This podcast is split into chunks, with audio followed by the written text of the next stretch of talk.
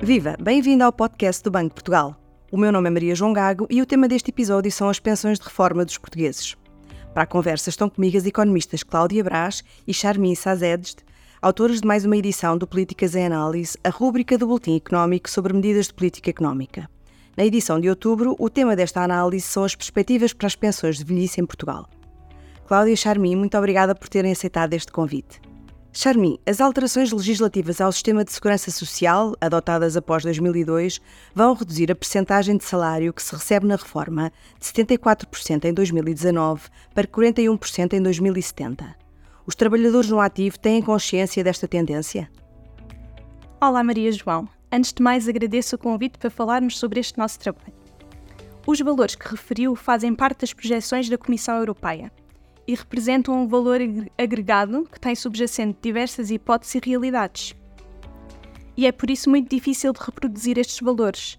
Diria que é muito complicado para um trabalhador olhar para estes números e conseguir tirar implicações específicas para a sua reforma. E é por isso mesmo que neste Políticas em Análise tentamos desdobrar este resultado agregado e analisar taxas de substituição, ou seja, o valor da pensão inicial em percentagem do último salário, para casos muito concretos e avaliar então a implicação das alterações legislativas nestes casos. Nas nossas simulações, confirmamos de facto que a taxa de substituição com as regras atuais é a regra geral mais baixa. E por que é que isto acontece? porque a remuneração de referência que serve de base ao cálculo das pensões passou a considerar toda a carreira contributiva, enquanto que no regime anterior considerava apenas os melhores 10 dos últimos 15 anos. No entanto, também importa referir que nas nossas simulações concluímos que existe uma grande variabilidade das taxas de substituição, em particular em função dos crescimentos salariais. Por exemplo, se considerarmos uma carreira contributiva completa, e a reforma na idade legal da reforma, a taxa de substituição pode atingir 91% se considerarmos que o salário real foi constante ao longo de toda a carreira. Mas este valor pode cair para menos de metade se o crescimento salarial for de 5%. Se os trabalhadores tiverem uma maior consciência dos diversos fatores dos quais a pensão deles depende, podem talvez planear de forma mais eficaz o período da reforma apesar da incerteza grande que existe, claro. A taxa de substituição é mais alta quando a progressão na carreira é mais rápida nos primeiros 10 anos de trabalho. Conclui o vosso estudo, não é? É nesta fase que se devem arriscar mudanças de emprego com valorização salarial? É uma boa pergunta. A remuneração de referência para o cálculo da pensão inicial é calculada revalorizando com a inflação todos os salários obtidos durante a carreira, para o momento da reforma. E é por isso que quanto mais cedo na carreira os aumentos salariais ocorrerem, melhor, maior será a remuneração de referência e maior será por sua vez a pensão. E a diferença pode ser mesmo muito significativa.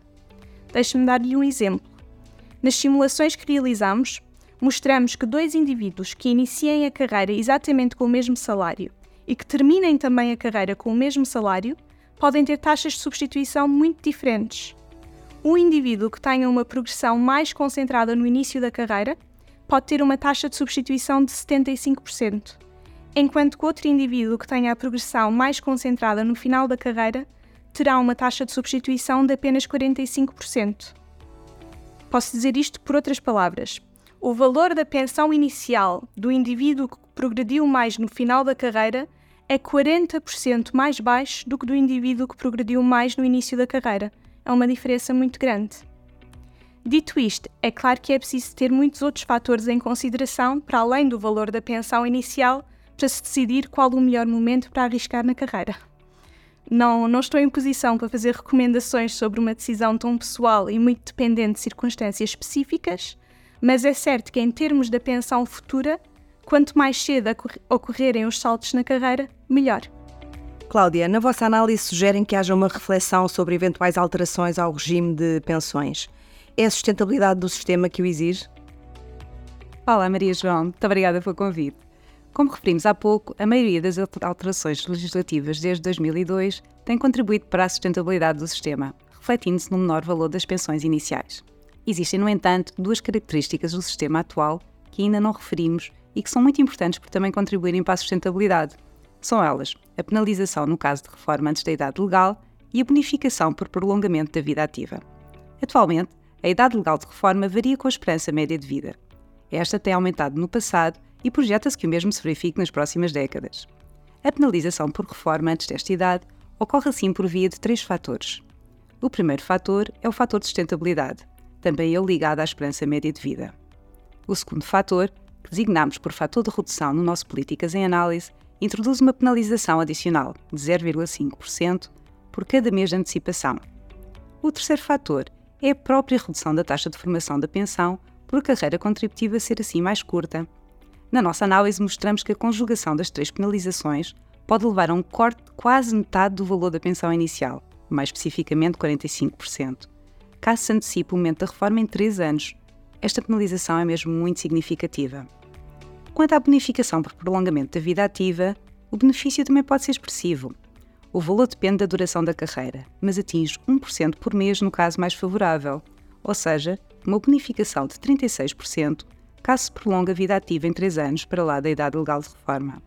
É preciso ter em conta que atualmente existe limite de 70 anos de idade para se beneficiar desta bonificação. Ligando de novo à questão que a Maria João colocou, é importante referir que estas alterações foram das mais ambiciosas da área do euro e são até consideradas como exemplares pelos outros países que enfrentam processos de envelhecimento demográfico. Assim, é importante que alterações futuras não comprometam o progresso já alcançado. Adicionalmente, pode verificar-se por tudo o que já referimos que a complexidade do sistema é grande e que o valor das pensões está dependente de muitos fatores e escolhas individuais.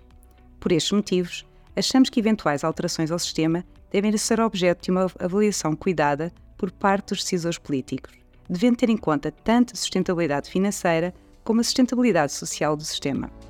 Também chamam a atenção para a necessidade de se desenvolverem programas que deem a conhecer as atuais regras das pensões e estimulem a poupança privada. Cada um de nós tem mesmo de poupar para a reforma? Bem, achamos que nos últimos anos tem havido um bom progresso, quer ao nível da informação prestada aos cidadãos, quer ao nível da própria consciência que os indivíduos desenvolveram sobre a necessidade de planear com cuidado o período de reforma. Embora a pensão paga pela Segurança Social desempenhe um papel central neste tipo de planeamento, pode acontecer que não seja suficiente para garantir a segurança financeira e o estilo de vida desejado durante os anos de reforma. Assim, e como já referimos, é importante que em cada momento do tempo os indivíduos possam fazer um cálculo aproximado do valor da sua pensão, compatível com a própria situação pessoal e profissional e baseado nas suas perspectivas para o futuro. A esse respeito, o simulador de pensões no site da Segurança Social dá uma grande ajuda. Considerando o valor simulado para a pensão, ou intervalo de valores, porque talvez valha a pena simular diferentes cenários, tendo também em conta as expectativas para o nível de vida no período de reforma, bem como a incerteza associada ao futuro, porque o futuro é efetivamente incerto e despesas inesperadas ou quebras de rendimento podem ocorrer a qualquer momento, pode ser recomendável que cada cidadão poupe adicionalmente durante a vida ativa para ter uma rede de segurança financeira durante a reforma. Cláudia Charmin, foi um gosto conversar-se convosco sobre o que é que os portugueses podem esperar das suas pensões de reforma. O Boletim Económico de Outubro está disponível em bportugal.pt, onde também pode explorar o restante trabalho de investigação dos economistas do Banco de Portugal. Siga-nos no Twitter, LinkedIn e Instagram.